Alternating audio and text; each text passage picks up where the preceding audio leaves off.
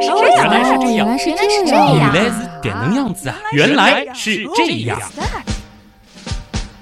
欢迎来到原来是这样，各位好，我是旭东。大家好，我是水兄。这一次破天荒的啊，把旅游特辑也做成了两期啊，嗯，第一次吗？真的是第一次啊，也是希望吧，让那些没有去过土耳其的朋友能够对这个国家有一个比较立体的印象。毕竟我是自由行嘛，所以会去很多可能跟团游不一定会去到的地方，而且我也知道很多人其实去土耳其好像不太敢自由行说土耳其有一点点危险，是不是？啊。哎，具体情况到底怎么样？是不是危险呢？起码在我的体验当中啊，总体来说还是一个让人可以放心游玩的国度吧。怎么说呢？因为其实土耳其的现代化水平不算低，整个的城市建设，我记得上一期的时候，水兄其实也问过嘛，就是说他们大体能达到什么程度？可能在一些细节上和现在的北京、深圳、上海这样的国内的一线城市没有办法比，但是像伊斯坦布尔这样子的城市，如果说直接拿到国内的话，以它的城市建设啊，包括各方面的一些成熟程度吧，起码是一个二线城市上游的水平。毕竟也是欧亚大陆一个重要的枢纽嘛。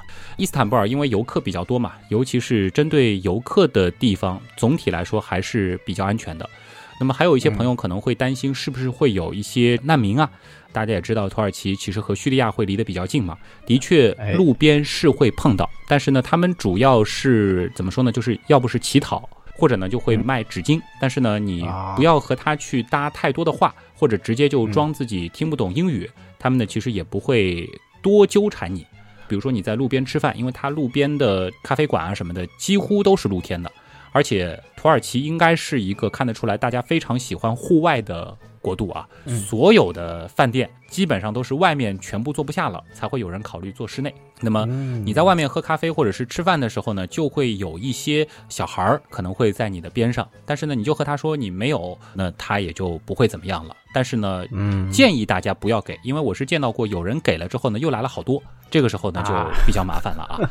呃，明白。对嗯，那么我也补充一句啊，我是有一个学生啊，嗯在土耳其那边工作。嗯，其实大部分的时候都没有什么太大的问题，但是大家可能在一些我们国内啊新闻当中也会听说过啊，嗯。有的时候可能会有一些政治局势的这个不稳定啊，哎一些动荡啊，对，碰到一些啊、比较危险的一些情况，嗯。这个的确也会有，但是这个是一时的。对。但是如果遇到这种情况的话，大家还是要以自己的人身安全为主啊，嗯没错注意保护。我去的时候正好是接近他们大选的这个时间嘛，也会看到有一些他们大选的一些宣传的活动啊，再包括其实在路上打车的时候啊，竟然也会遇到有一些司机啊，好像是埃尔多安的支持者，嗯，就一边开着车就一边亢奋的说，应该是发出的是那个埃尔多安的那个发音啊，good good good，他就会不断的这样说啊，反正我们就应和一下就行了。反正你人在他乡，对吧？你还是入乡随俗啊，这个也是保证自己安全的一个很重要的前提。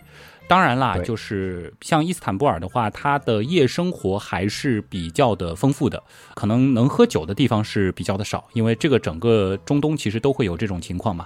明面上是禁酒的，但是因为外国人多，所以也是能喝酒，不会遇到太多的醉汉。自己如果是单独出行的话呢，不要去走那些小巷啊，在这个主干道上行走，那也不会有太大的问题。偷或者是骗啊，类似这样的情况呢，我是没有遇到。包括你说买东西啊，或者是什么呢？价格因为本身也比较公道嘛，所以呢，你也不用有太多的这方面的担心。嗯，这感觉好像比某些法国的大城市还好一点。哎啊算了，这就不吐槽了。这个就不吐槽了啊。对，反正要说土耳其危险嘛，我只能说就是起码我去到的这三个地方啊，无论是交通工具的舒适程度，或者是机场的现代化程度，以及在路上遇到的这些人，总的来说我是没有感觉到他们会对我有这种威胁的。大部分情况下呢，也都非常的友善。问一个大家非常关心的问题啊，你去了土耳其这个是几天啊？七天还是八天是吧？啊花了多少钱？啊，其实一共是九天的行程嘛，但是从出发到落地刚好又掐了个头，去了个尾。如果是卖旅游线路的话，可以算十一天啊。在当地的话是整整八个白天，七个晚上。现在回头算了一下，应该是在一万四千到一万五千这样子的一个预算。其实哦相当好了。哎，你是觉得好对吧？但其实我在那儿玩的已经算是我自己觉得比较奢靡的了，因为我选的酒店都算是当地比较好的，吃这个事儿呢也没省钱。包括那些比较有特色的项目，像是什么热气球啊、土耳其浴啊，哎，这些也都去嗯体验了。整个如果说你要再精打细算一些的话，在这个时间去，甚至是可以控制在一万块钱以内的。哇啊，那性价比很高的地方啊，属于。哎，这里其实就要谈到土耳其的物价了啊。我嗯先给大家做一个总体的介绍吧。首先，大家最关心的就是交通。交通的话，前面其实也提到了，这个时候刚好是国内的一个旅游淡季嘛，所以大交通我又是选择了战斗民族啊，这个俄航的飞机哎，对啊上一期我就想问这个问题，哎，感觉如何？莫斯科转机是吧？啊。哎这，个莫斯科转机那个机场很大，然后航站楼比较老，但是也挺有特色的。就我觉得俄航的飞机吧，的确空间比较狭窄。然后呢，嗯这个空姐、空少呢，相对来说呢就没有那么的热情服务。但是呢，嗯也会有他们的这种特点，就是爱理不理，或者说他们对待这个 乘客的那种方式，就是我就在那儿站着，就看你嗯怎么怎么样，直到你把规定动作做完。就比如说有人可能在起飞前还在玩手机嘛，他就建议你嗯关了，但是可能那个人刚好英语听的也不是很明白，他就在边上站着，嗯就静静的看着你啊，直到你意识到你自己有问题了，他把这个收起来了，他就继续往下走。沉默执法。对，是。还有一个 很有意思的特点，可能做过俄航的朋友都会有印象，就是，呃，尤其是从莫斯科出发，也就是说这一趟飞机上是以俄罗斯人为主的这个嗯航班的话。反正我是哎从莫斯科出发，落地土耳其的时候，当飞机落地进入到滑行的这个状态的时候，就会有人开始鼓掌，然后全飞机可能有一半的人就会鼓掌。我觉得这个很有传。说中的鼓掌啊，对原来是这样的。是被我听到的啊。然后因为这次是一个中转嘛，所以说机票的话，来回往返是五千块钱不到，这个是省了一个大头。如果说是直飞的话，在旺季可能光机票就会占到七八千块钱。另外这一次为什么整个的行程花费已经是挺奢侈了，但价格不高？还有一个很重要的原因，我个人觉得是因为刚好遇到了土耳其的货币贬值。啊里拉在之前吧，应该是半年之前，它的汇率普遍还是在接近一比二。嗯，就是前两个月的时候开始，到了一点五，最低的时候到了一点三。我在那边嗯消费的时候呢，我基本上是按照一点五这个比值在大脑当中进行换算，嗯十里拉对应的是十五块钱人民币。土耳其的吃可以说是非常非常的便宜，便宜到什么程度呢？我在土耳其吃的第一顿晚饭，我是点了一个当地的那个船形的披萨，同时呢，嗯点了一杯土耳其的那个茶。再加上一盆鸡翅，分量大到我是一个人没有吃完，再加上嗯一大碗它的那个蔬菜汤，而且土耳其任何一个地方，只要是你要点菜的，它都会再送一盆面包或者是饼之类的这样的干粮。哎，这是它的一个特点，全部加在一块儿，我记得是二十五里拉还是三十里拉，反正哇四十五块钱人民币都不到，起码也就是我们上海就普通中午的一顿商务用餐吧。哎，就只能说就是习惯了上海的物价的话，那么在那儿吃，我是真的觉得非常的便宜。尤其是嗯后面几天，其实还去了一些比较高级的馆子嘛。安卡拉的时候，当地的朋友还招待了一顿，说是最正宗的土菜嘛。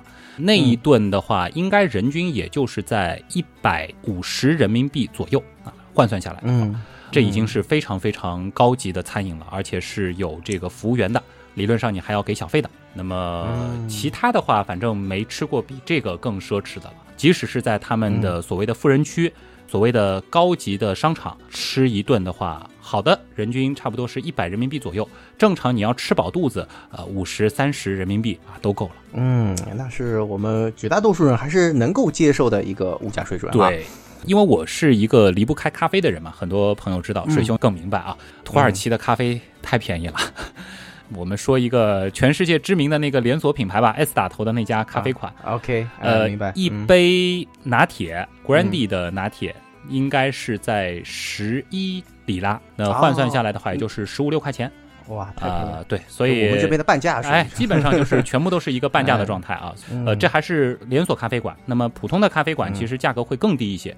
说到咖啡的话，可以简单的说一个小细节，就是他们那儿好像很少会提供冰的咖啡，一般只有在连锁的咖啡馆才会有冰的咖啡。路边的咖啡馆，你点咖啡，它默认全部都是热的，而且你即使跟他解释加冰，他说我做不了，除非菜单上有。哎，其实据我所知吧 啊，喝冰咖啡的这种习惯，可能也是老美搞出来的。啊，对，嗯。尤其是你想土耳其它，又是一个自己有土耳其咖啡的国度嘛，所以呢，可能嗯。他们更认为咖啡应该是热的啊。如果是说住的话呢，因为每个人可能对于住的要求不太一样嘛，就做一个简单的类比的话，目前就起码我去的时候，他们的酒店的价格应该是在国内啊，我们说的是一些著名的旅游城市或者是一线城市，同级别酒店价格的应该是在七折或者是六折这样子的一个位置。嗯，嗯还是比较便宜的，但是相对来说是整个支出当中比较大的一部分。另外呢，就是景点门票。景点门票的话，我上一期在说伊斯坦布尔的时候，其实漏了一个，就是伊斯坦布尔是可以买那个博物馆通票的。其实，在啊国外很多的地方都会有这种全国的通票，或者说是单城市的博物馆通票。那个通票是一百二十五里拉，然后是在五天内可以进它这个里边涉及到的所有的博物馆，基本上是覆盖了绝大部分的景点了。那么，如果是单独要去某个景点的话，我那次说过，那个圣索菲亚大教堂是六十里拉，小一点的博物馆呢可能是二十里拉、三十里拉。总体的话，门票的价格应该是国内同类景点的一半左右。嗯，呃对，一般的话，像这种联票啊，嗯，可能你跑上三个或者四个博物馆，你肯定是值回票价肯定就赚了啊，基本上是 这个样子的啊。对，所以大家可以去买一下，这个几个大的博物馆它都有联票可以买，也比较方便的。还有就是行，对吧？呃，行的话，前面其实是说过地铁的价格，地铁的价格相对比较贵。那如果说你买了交通卡呢，其实可能是比国内坐地铁、大城市坐地铁贵上百分之三十到四十。打车是比较贵的，打车的话，同样距离，无论是伊斯坦布尔还是安卡拉，应该都是在国内的北京或者是上海打车的一倍的价格以上。因为正常只要扬招一次啊，然后开个十几分钟，基本上都是算下来人民币可能要四十到五十，呃，这样子的一个价格。旅游纪念品这一块呢，土耳其算得上是一个比较便宜的地方了，因为我是有收集冰箱贴的爱好嘛。那么土耳其的冰箱贴的物价水平呢，在十里拉三个到四个这样子的哦，一个区间。不贵。嗯啊，那其实就是算下来三块钱、四块钱啊，贵一些的可能是六七块钱。这相比欧洲动不动就是五欧元一个的冰箱贴啊，这个是没得比的。是是是对，总体来说，它的这个物价呢，在旅游纪念品这一块还是发展中国家水平。除了你不要把那个瓷器作为 纪念品，对对对，呃，如果真的是要买他们的那个盘子的话啊，嗯呃，我买的那个瓷盘，我是在安卡拉买的。嗯如果说在旅游区的话，可能会更贵一些，差不多是在一百里拉左右啊、呃可以买一个挺大的了。嗯这比咱们周边店卖的那个木星盘还要再大个两三寸啊，这样子体量的这个盘子，也就是一百五六十块钱。这个的话都是手工的了，它这个是 handmade 的。嗯，啊，总体来说还行吧，除非你是要去买什么波斯地毯，或者说你是要扛一车的这个瓷砖回来装饰你家里的卫生间啊。总体来说，买纪念品这块不会花太多的钱。那么还有就是一些重要旅游项目，比如说热气球，这个稍后讲热气球体验的时候可能也会提到啊。这些项目呢，因为是在卡巴多奇亚，它比较特别，它会全部用欧元来计价。这些东西的价格呢，就相对比较贵了。热气球，我做的那家热气球公司是一百五十欧元一个人，哇，那么算下来是要一千多块钱了。那么从单个项目来说，这是最贵的一次。那有的朋友问土耳其浴，如果你是在伊斯坦布尔，可能是在景区附近找了类似的体验的话，他可能会收到你一百欧元一个小时哇，啊。这个也对是不便宜，这个不。便宜。那么其实你在安卡拉或者是其他的城市，是在酒店里面去找的话呢，我洗的那个呢是一百四十里拉一整套。你算下来的话，其实这个物价水平应该是和国内做一次按摩啊，或者是在泰国做一个大致体验的，或者说是环境也差不多的这种地方，价格是相当的，不能算是很贵。嗯，个个也是周边啊很多一些东西向大家做了一些介绍啊，哎这非常重要啊，有很多的攻略当中，这是最最重要的环，节。这个真的是啊，大家其实就可以评估一下了。你在土耳其，你的这个预算可以生活成怎么样啊？基本上就是这样。然后路边如果说你要吃个甜品啊，喝个咖啡啊，做个茶歇啊，这个成本就是二三十块钱人民币都很好了。就是既有点心又有咖啡喝，还可能能够再配一杯清水吧，啊，就是这个水平。嗯矿泉水路边一块里拉到一块五里拉，景区两里拉，就是这个价格。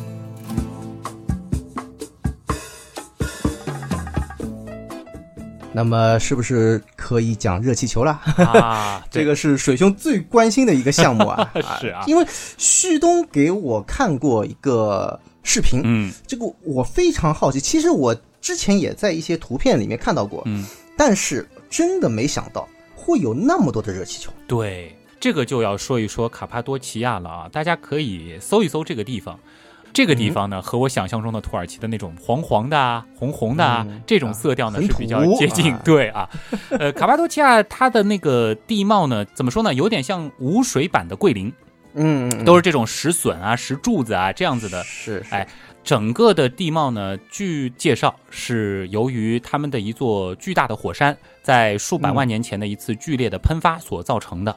世界上其实有类似地貌的区域，不是只有这一家。他们的特点呢，就是这些石笋、石柱子里边啊都凿空了，里边嗯，住上了人，开上了酒店，哎，或者是嗯做了各种各样的这个小的教堂啊，凿了各种各样的洞，这个是这个区域的一个重要的特点。卡巴多奇亚为什么热气球出名呢？一个就是有赖于它这个地方的环境，晴天率非常的高，而且呢，因为热气球它是需要一个尽可能无风的环境，它害怕这种对流天气嘛。热气球的驾驶员吧，当时在天上的时候就跟我们介绍说，卡帕多奇亚是世界上可能为数不多的可以一年里面有将近三百天都能飞上热气球的一个地方。再加上嗯，因为飞上热气球之后，去俯瞰整个卡帕多奇亚，你会发现这个地貌实在是太特别了，呃，嗯就会有一种好像身处被人类开垦之后的火星的那种感觉。而 事实上，那个地方其实也是曾经《星球大战》的取景地之一吧。看上去比较的荒芜，哎对吧？然后一层一层的，应该是玄武岩层啊，哎包括那个火山岩，就是说很有层次感。对但同时呢，还能够看到里面就开凿出来的一个一个洞，就是你知道是有文明在这个里面的。是很多是学居的，那么再包括有人居住的地方呢，还会种上一些树啊，所以你就会觉得，哎，这个地方哎很有意思。卡帕多奇亚，大家去那儿主要就是为了做热气球。很不幸的是，在第一天抵达的时候，也就是说是第二天的凌晨三、点多起床，就为了去做那个热气球。结果呢，刚好哦不巧遇上了这一年为数不多的，可能五十多天里的一天吧，就是热气球没法飞。啊 对，那一天其实晚上就发现就有点起云嘛，然后早上呢，啊，在太阳还没有出来的时候，就发现天上云特别厚。呃，结果呢，就让我们哦一直在那等，等到了可能五点多，其实这个时候已经日出了。他们就说，嗯因为天气关系，今天没有办法飞了，抱歉。如果说你已经付了钱，那就给你退钱；如果说你明天还有时间，那你就安排在明天继续来做这个热气球。嗯，他是对于这个晴天是呃非常的有需求的，是吧？对，几乎是非常苛刻的吧，因为他特别怕的就是在高空当中遇到一些这种风的变化。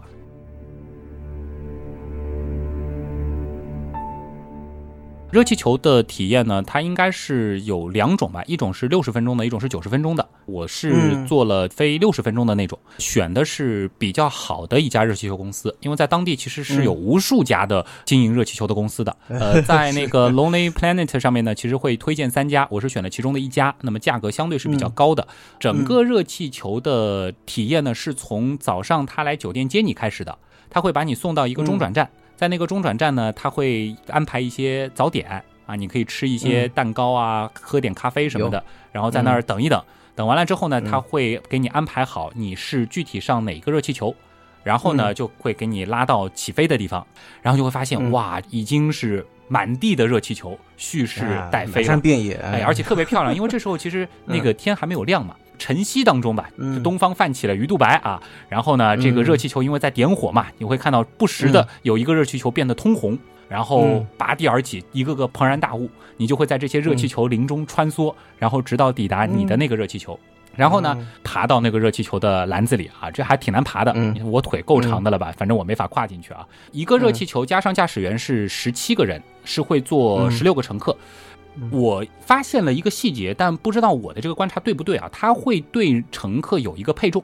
我发现就是和我站在一排的都是体型最大的乘客，然后和我相对的最远的那一排呢，都是最娇小的乘客，甚至身高什么的，它都会有一定的这个排法。当然，他还是说，就是你啊熟悉的人会给你排在一个小格子里。应该是有这个讲究。，嗯起飞之前呢，飞行员就会和你进行一个安全训练。他呢，大致就是说，遇到一些紧急着陆的时候，你们应该怎么做啊？这个呢要听好，比如说手机啊什么的，该扔地上就扔地上了。然后呢，你要用一个 最快的速度，其实是两个人要配合的，因为笼子的空间很狭小嘛。对，需要保持一个下蹲的那个姿势，然后头怎么放。嗯做完这些简单的培训之后呢，其实就要准备上天了。其实可以考大家一道，这应该是初中物理题吧？就是嗯担不担心风太大把你吹得晃 哎，啊？这挺有意思的。嗯嗯，这飞上天之后，其实是嗯最多有一点点微风吧。呃，其实倒不是完全无风，和我想象中不一样。我以为是完全没有风，其实还是有一点点的这个微风。这可能是这个相对的气流啊，会有一些影响吧。在天上冷不冷呢？也不冷，因为热气球一直点着火，它没事就要 噗噗点一点火。其实你背后经常就会烤的还挺热的啊。然后热气球就稳稳的上去了，哇！整个这个起飞的过程是，这和坐飞机的感觉完全不一样，就是你甚至感觉不到你是在起飞，就没有重力加速度，它的这个太平稳了，以至于你就觉得你是逐渐逐渐的飘起来的。嗯，这个是热气球和其他的飞行器可能最大的一个不同了吧。而且起飞的时候，除了啊，可能说人群的这个欢呼声，以及那个喷火装置的那个噗噗声，嗯。你也听不到其他的声音，也感觉不到其他的震动，就这样静静的嗯。上去了，上去了。哎哎，不像飞机那样啊，嗯。这个声音还是非常响的，是吧？对，那你们就是一个垂直上下，是吧？它其实是这样的，因为热气球是可以一定程度的控制方向的。对，在驾驶员的位置，它会有很多根绳子。大家其实看热气球会发现，热气球的外面其实是包了一圈绳子，它会通过拉动不同的绳子来一定程度上的影响热气球移动的方向。那么当然，嗯主要的这个动线呢，就是一个垂直上升。飞行员也说了，就是因为我们在空中没有办法判断风它会发生什么样的变化，所以我们也不确定嗯我们最后能够飞到哪些地方。这一切都交给风啊，他会这样去说。真的是这样。对，呃，最开始起来的时候，因为是要看日出嘛，这个也是可能嗯这一趟比较贵的热气球的贵的点吧。因为是要看日出，啊所以呢，这个时候一起飞的热气球也是最多的，所以拍出来的照片呢也是最震撼，真的是漫天。哦飞行员说应该是有将近三百只热气球吧，在同哎一时间起飞，这个在全世界所以我也很好。奇啊，嗯那么多的热气球，嗯它有没有空中管制问题？啊，会不会有一些相互之间距离太近了嘿？嘿，热气球是不怕撞的，它们叫做嗯 balloons kiss，、就是热气球之吻，甚至可以三个热气球轻轻的碰在一块儿，因为球体很大嘛，就算是碰在一块儿，篮子嗯也不会说是纠缠在一起。只要整个的这个风的条件还可以的话，其实是非常安全的。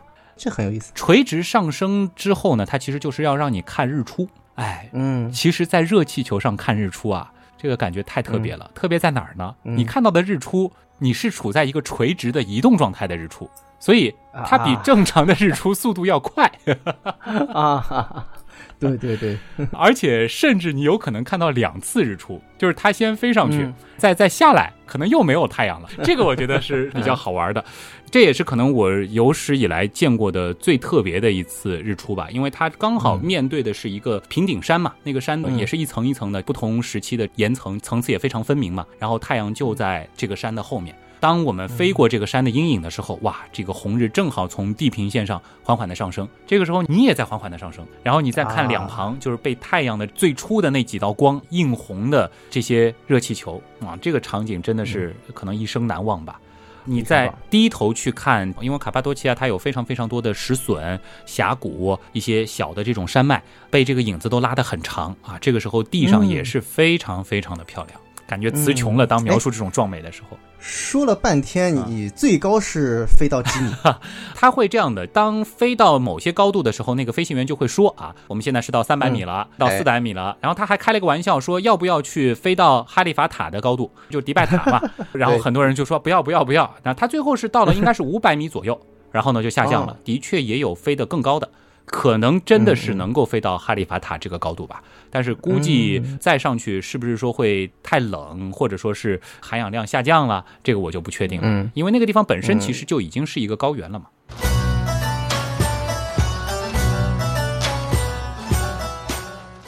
那么六十分钟的过程啊，除了日出以外，那还看到了一些其他什么东西啊？是不是就很快就落下来？那肯定不是，因为其实飞上去还是比较快的，大概十分钟吧，就已经飞到最高点了。然后呢，就是漫长的降落的过程。其实，在降落的时候呢，你气球还是会飞过一些地方的，它可能就会说啊，下面这个是某一个峡谷，这个地方是某一个古迹，诸如此类。飞行员呢，其实也会做一些介绍。下降的这个过程，其实我倒是没想到，比预期的要慢很多。可能开始降落到最后落地，花了将近有二十分钟的时间。哦，后面我才知道，原来他们其实是要精确的把热气球停到一辆特定的车上的。啊，什么车？就是一辆装热气球的拖车，就是热气球的那个篮子，那个方形是要正好对在那个车挂的那个平台上，也就是一个长方形。天哪！他们是偷懒吧？这是这个，因为是这样，就是那个地方车还是比较好开的嘛，它有很多平原嘛，对吧？然后那个车呢会跟着热气球的这个轨迹去到一个差不多的位置。那么当热气球可以下降的时候呢，这个车基本上就是在那儿就位了。飞行员其实也要比较精确的把那个热气球停到差不多的位置。那么当然不是这个精确的稳稳的让热气球主动的落到那个地方啊，这个技术难度太高了。其实，在车边上呢，不是缆绳，车边上会有很多的人。啊，当热气球的位置差不多降到人手能够得到的时候呢，这些人呢就会来拽一拽我们的这个热气球，哦，徒手啊，对，徒手把它对到那个框上。啊，对准了，我们就算落地了。哎，很有意思。完了之后呢，其实它还有一个等于叫欢庆仪式。飞行员其实在后半程的时候就跟我们讲了，就是人类第一只热气球起飞的历史嘛，还提到了说是最早造的这个热气球没人敢坐啊，等等等等。然后后来呢，最早发明热气球的那对兄弟，他们成功试飞了热气球下来之后呢，就喝香槟庆祝啊。原来这个故事讲完了之后是有铺垫的，就是落地之后呢，大家就要喝香槟了啊。其实会有一个香槟酒会，对他们会开几瓶香槟。大家就会配着这个香槟拍拍照啊，喝喝香槟啊，感受一下清晨的卡帕多奇亚。呃，之后呢，和热气球的飞行员合个影，握个手，表示感谢，给点小费，那么就可以回酒店了。回酒店的时间呢，根据日出时间，肯定每个季节是不同的了。我们当时到酒店是差不多七点半吧。那么稍事 那么早整顿一下，八点钟啊，可以在酒店吃第二顿早饭。这个就是整个热气球的部分了啊。这个我是单独做了一个视频，有兴趣的朋友也可以看一下啊。风光的确非常非常的美，这个可能也是哎到土耳其必不可少的一个旅游项目啊。鉴于我第一次。鉴于我其实是遇到了一天天气不好的情况，差一点没做成热气球啊，所以也是建议大家，如果说安排土耳其之行的话，做热气球的这个地方卡帕多奇亚或者是格雷梅，建议是安排至少两个晚上，那么这样你起码是有两次能够坐上热气球的这个可能性啊，否则的话，好像人家问你到了土耳其热气球做了吗？没做，会有点遗憾，而且，嗯，这个的确是世界上为数不多的最适合做热气球的地方了。还有一个就是曾经去过的埃及卢克索，但是那儿的热气球没有卡帕多奇亚那么的多。脑洞太大，休息一下。如果听咱们的节目不过瘾，你也可以去我们的微信订阅号逛一逛啊。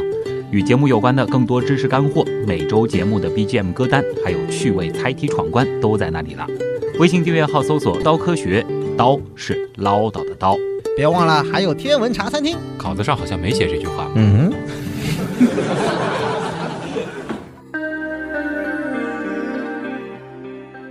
哎，回到酒店吃过第二顿早饭啊，那么白天看看还有什么其他地方可以玩耍呢？在卡巴多奇亚，其实我是待了一个半白天嘛，那我就简单的说一说那边能玩的地方啊。卡巴多奇亚它所有的那个旅游线路呢，其实是会被规划成了一条红线、一条绿线，还有一条是越野摩托线，当然还有无数条的徒步线。我就简单的说一说我走过的那条绿线吧，因为红线我没有去，绿线呢是一条比较长的线路，它会途经几个比较有意思的景点，主要呢都会去看一些当地人在地下或者是在掩体当中开凿的那些洞穴，以及他们在这些洞穴里做出的一些惊人的事情。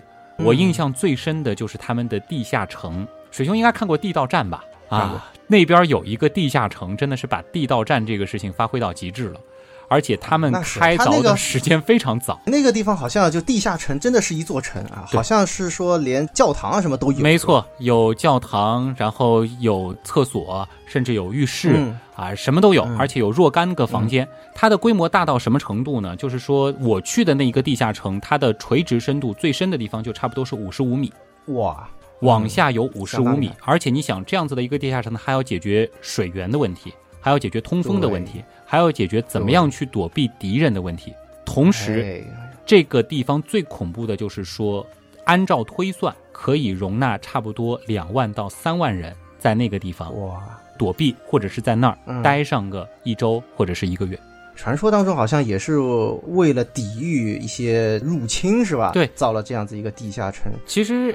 主要的话，你会发现在那个地下城里，它的遗迹，我们说是宗教遗迹吧，主要就是和基督教有关。那么，在考虑到那个地方的一个特殊的地理位置啊，他们早期应该是为了抵御罗马对于基督教徒的迫害。最让我震撼的，还不单单说是整个地下城的这个复杂，以及这里边像迷宫一般的，那真的是要迷路的。所以大家在里边一定要小心啊，就跟着这个引导的标志走。同时，它还不止一座地下城。在那个区域分布着若干座地下城，甚至有两座地下城之间用了一条十公里长的地下通道连接在了一起。哇，这是一个地下城市群，而不是一个简单的地下城啊！对，地下的网络啊啊，这个是特别特别震撼的。在那一天还会去到一个是在山上的。开凿出来的一个类似于教堂的这样的一个设施，也是把这个掩体基本上都掏空了，里面修建出了很漂亮的教堂，还有穹顶，还有壁画。那么同时呢，还有是在一个峡谷当中，这两侧我感觉有点像敦煌啊。水兄，我们曾经其实也去过啊，也是一个个窟，然后那个窟里面呢，当时的基督徒其实也会在里边去做一些像啊、壁画啊这样子的一些事儿，而且呢，恰恰是因为他们造在了隐蔽的山体当中。数千个洞窟里边的这些壁画，竟然几乎都得到了保存，嗯，因为没被发现。否则的话，其他的宗教进来的时候，看到这些异教的痕迹，可能就会进行一些毁坏。所以呢，哎，这个地方能被保存下来，也是非常非常幸运的一件事儿，一个奇迹啊！对。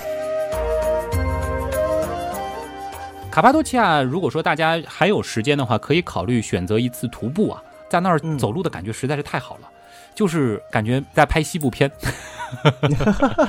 行走在戈壁当中，两边都是一些奇怪的山体，也有马场，烈日炎炎，又有很多的古迹啊。走一走吧，一两个小时，你会有非常不一样的体验。这个拍出来的照片呢，也特别的好看。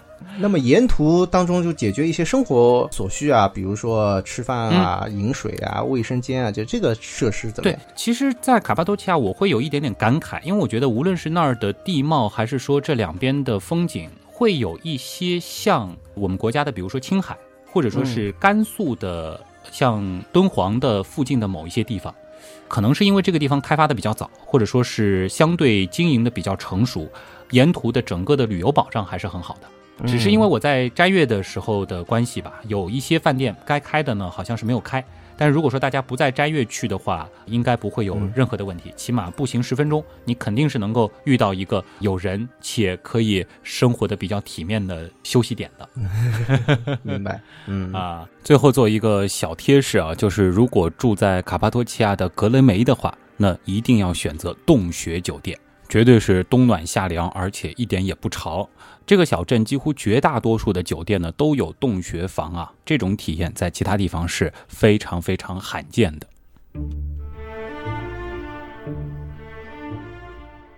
好，那么卡巴多奇亚啊，差不多就是这样了。那最后应该是来到了安卡拉，对吧？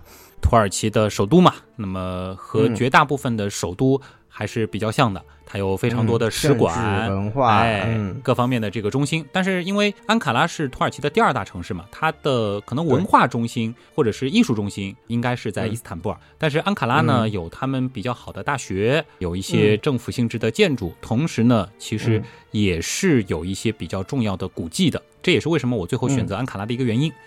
在说安卡拉之前呢，可以再简单的聊一聊土耳其非常有特色的另外一种旅行方式，就是他们的大巴。嘿嘿，水兄，你肯定想不到吧？为什么我要专门说他们的长途大巴？呃，是长途大巴啊，不是旅游大巴，是吧？就是长途大巴。我从卡巴多奇亚到安卡拉是坐了五个多小时的长途大巴。哎呦，那也不短了。对，最开始的时候我是很害怕这一趟旅程啊。我想这个坐大巴嘛，我是向来很讨厌这种被困在一个地方很长时间的。但没想到体验真的很不错。为啥呢？嗯，他们大巴上竟然有专门的服务员。而且是哦，而且是航空级的服务哇！一上车，他就会开始发那个小点心，你可以选，他会给你端来一个饼干盘。啊，你要吃什么你自己看着，你就拿一包就行了。然后呢，就开始给你倒矿泉水。啊。每 经过一次休息站，重新再出发的时候呢，会再来倒一次水，在中途呢还会给你倒一次咖啡。也是咖啡茶什么你要选，嗯，而且你在这个过程当中，如果你有自己的需要，你可以再按服务，也是一个按钮，就像飞机上一样，哎，那个服务员就会专门过来给你提供一些吃的或者是喝的。天哪，那么好，这怎么跟美国的那种 灰狗那 差距那么大呢？对，而且它的那个大巴，可能是因为土耳其它的铁路不发达，这不可能像我们中国啊有非常舒适的高铁，他们呢是以大巴作为国内交通的一个主要的方式的，因为他们的机场其实也不是特别的多，所以呢大巴业就在他们那儿发展到了一个非常极致的程度，大巴上还配备了车载娱乐系统。每一个座位的背后都有一个显示器，哦，就是可以独自的观看。对，而且这个座位非常的宽敞，能够躺下的那个角度其实也是比较大的了。总之不会局促，然后整个的行驶的体验可以用非常好来形容。哇，太帅了！对，中间它的那个休息时间也是给的比较长的，他们好像也是有要求吧，就是每隔两个小时你得有一个休息站嘛。在那个休息站呢，他们都会下来集体的去喝个咖啡啊，喝个茶什么的。反正我觉得这个大巴反而成了整个行程当中比较有意思的一次交通的体验了。嗯，一个亮点。好，来到安卡拉。那么安卡拉有一些什么样的景点？哎，你前面好像提到过啊，什么土耳其浴啊、土耳其电影啊，是不是都在安卡拉对享受的？安卡拉的第一天。其实主要就是去了他们的那个国父陵，就是土耳其的开国元首啊安葬的那个地方。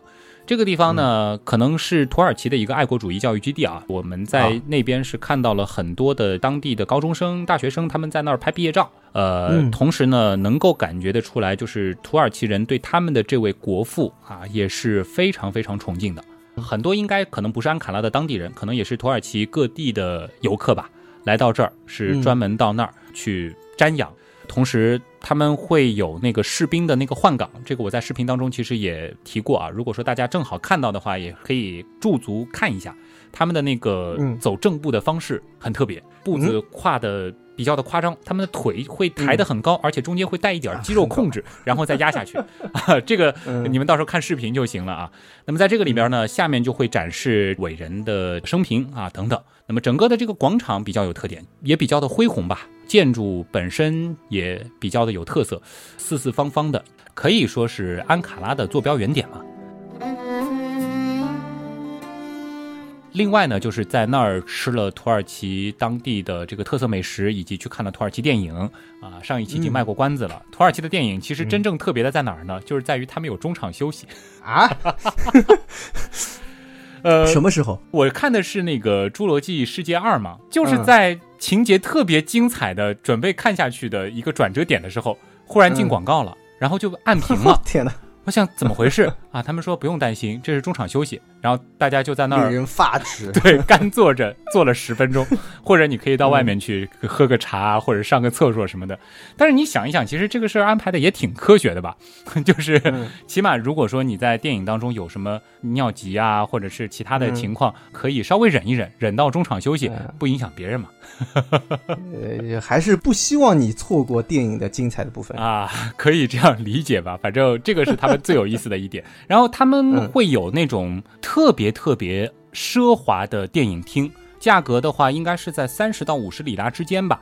那个电影是达到一个什么程度呢？就是这样一个套餐，它会包含一瓶饮料啊，或者是咖啡，加上一份爆米花。同时呢，你在那个地方看电影是可以几乎躺下来看，其实就是那种电动沙发，它可以把那个脚抬起来，然后是一个巨大的沙发座，然后你可以在一个非常舒服的，就像家里的那种感受看电影。这个的话，嗯，如果说大家有时间啊，可以去安排一次 看一下土耳其的特色电影啊，说不定看着看着就睡着了，是很容易睡着的。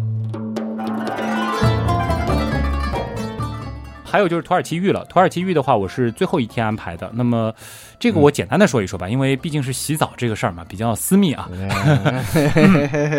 大家可能在网上会看到一些视频，就是提到过当时的奥斯曼帝国他们是如何如何重视洗澡这件事儿。那么这件事儿呢，其实在土耳其浴上也是能够得到一个很好的体现的。简单的就是说，类似于咱们国家的搓澡，但是它的这个搓澡呢，是从你身体打湿开始。一直到擦干，给你从头到尾全部有一个助浴的服务哦，就全程是有人来为你服务，对，全程有人服务。从你进去，他会先让你蒸一个十分钟的桑拿。然后呢，你浑身都是汗了之后呢，就会让你来到一个非常有土耳其特色的一个浴室的空间。中间我没有记错的话，应该是一个八边形的一个平台吧。然后周围都是一个个伊斯兰特色的那种拱，都是很漂亮的瓷砖。给你助浴的那个小哥啊，就会过来，然后让你躺在平台上，他就会开始先帮你打湿身体，就用那个应该是那种像咱们可能洗碗的那个布吧，那样的那种手套，带一个磨砂的。就帮你里里外外所谓的搓灰啊，咱们上海话叫搓老坑，对，啊，反正就就是那种毛毛的，对，然后就是麻麻麻的那种，对。吧？关键呢，他不单单是给你搓身体上的老坑，他连脸上都帮你搓。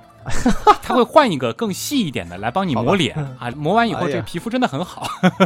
嗯，这个洗完有没有抛光？对，这个是第一步。第二步呢，他会拿一个大纱布包吧，然后里边可能是弄的那个肥皂泡沫，反正他们有一个技术可以把那个东西吹成一个球，然后在你身上呢就去挤那个泡泡，然后接下来你身上就被那个肥皂泡沫给覆盖住了。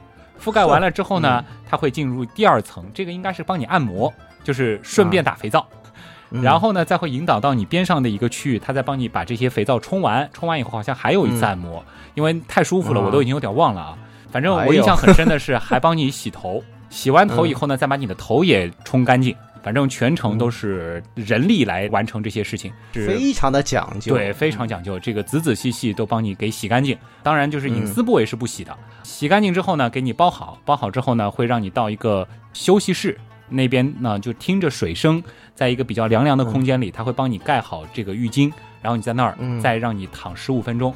这个时候呢，当你躺到可能五六分钟之后吧，还会有人送上冰水和水果。嗯啊，这个你前面提到过，就是全程六十分钟的这一趟。对，哎，这个其实你算下来两百人民币不到，我觉得，呃，作为一次体验来说还是值得的吧。而且我想，如果说有这样的服务。可能我还会再考虑一次。哎呀，哎呀，呃，很享受啊，对，这就是土耳其语了，对。那我想请问一下，就是这种土耳其浴是不是对于当地人来讲，呃，也是一种就是经常会去做的这样一件事情？哎，你别说，还真是，因为我在的那个地方，起码他们可能看到我去洗，会觉得很奇怪，也会问是吧？是哪里来的？因为好像起码那个地方是很少会有外国人去洗的。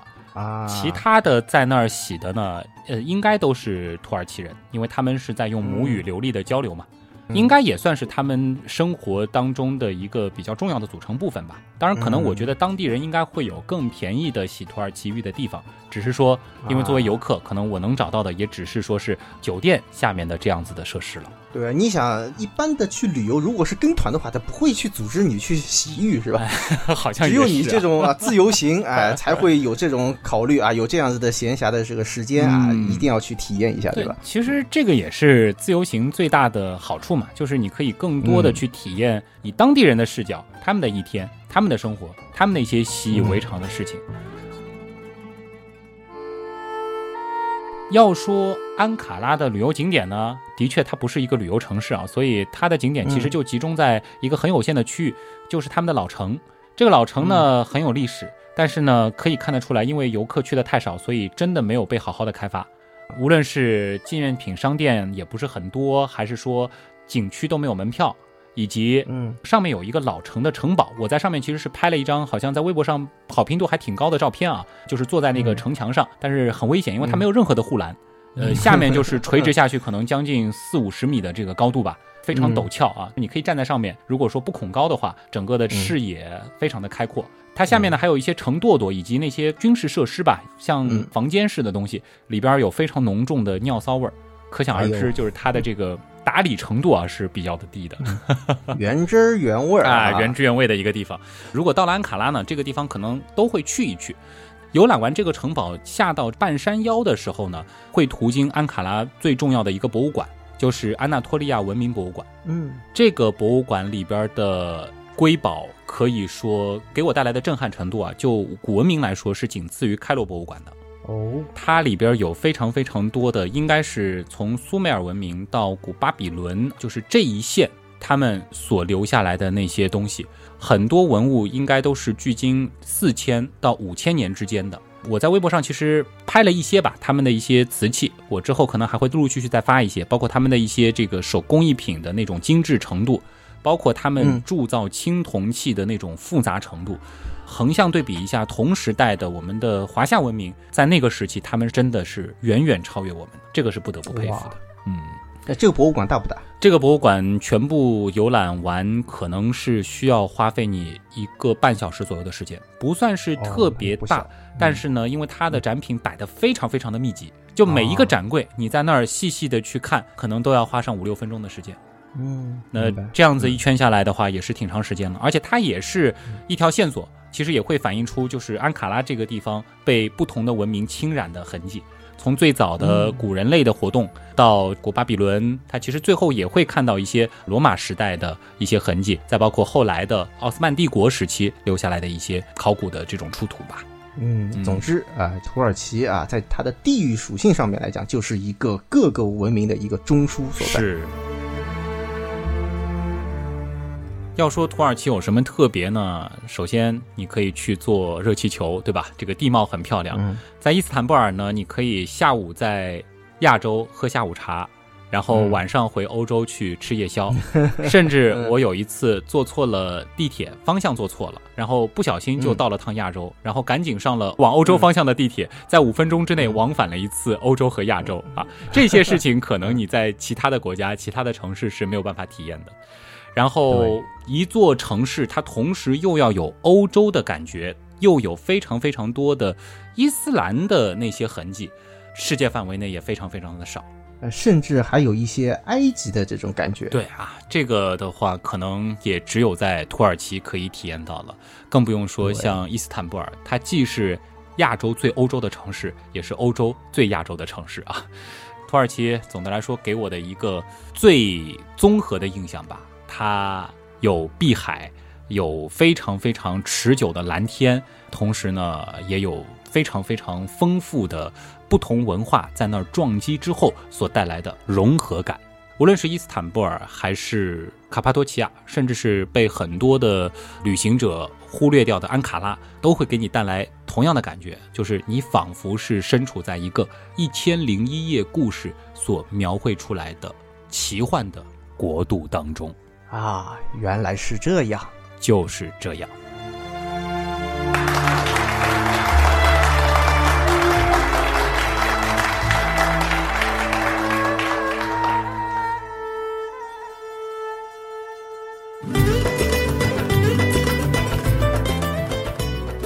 没想到第二期说土耳其，又说了快一个小时啊！不知道这样子的两个小时下来，大家是不是对土耳其这个地方有一个大概的印象？是不是有很多的刀友啊，已经在开始做行程计划了？跟随着旭东的足迹，是不是？哎呀，所以今年又要带火土耳其的这条线路了，是吧？之前是真的有很多刀友跟着节目后面去了埃及，去了德国啊。德国这个还有证明啊，很多的人都去到了我当时说的那个餐馆。这里也提醒大家一下啊，这个餐馆现在关门了啊，他们退休了，所以大家如果还去德国，没有必要再安排这一站了啊。许多，你以后每到一个地方，一定得跟他们讲，还要申请当地的形象大使啊，一定要跟他们谈。这次土耳其，你想就是没有申请嘛，对吧？这个这样吧，如果说大家有在土耳其这个生活的这个当地的华人朋友啊，如果说你有一些这个设施，呃，或者说你有一些这个产业吧，可以和我们来联系一下啊。如果真有的话，我们回头在这个 订阅号里面也可以和大家做一个推荐啊。哎，以后就作为什么呢？我们原来是这样。的一个驻土耳其办事处啊，这个可以有啊，更何况土耳其真的还是一个怎么说呢，挺值得你打一次卡的地方吧？我觉得它应该是，如果说你去过了欧洲，去过了比如说东南亚、日本这些比较常见的旅游目的地之后，还要再安排出境游的话，是非常值得考虑的一个目的地。没错，的确是这样。好了，那么今天的节目到这儿真的就差不多了啊！也再次感谢所有的朋友。那么也欢迎大家通过如下方式参与到我们的互动。想要看更多的旅行照片、旅行视频的话，去刀科学这个订阅号看一看。那么在我的新浪微博旭东里呢，也会有相应的内容。那么当然，如果说大家觉得水兄啊被我拉仇恨吧，拉了两个小时啊，实在是太可怜了，也可以到他拉了两个星期呢。是的，我一路上还给你发很多的这个视频啊，呃，特别的过分啊啊！大家也可以到他的微信订阅号去表示一下安慰和同情啊，是对天文茶餐厅，天文茶餐厅啊。然后呢，就是他的微博搜诗伟或者是 B D 四 A K C 水兄都可以。对。我们的粉丝群是原样刀友会，在 QQ 群直接搜这几个字就可以了。刀呢也是唠叨的刀。现在开放的是南斗，南方的南，北斗的斗。再次感谢通过所有方式帮助和支持过我们的朋友。原样的发展真的离不开大家。我是徐东，我是水兄，咱们下周聊科学了。嗯，好的，拜拜，拜拜。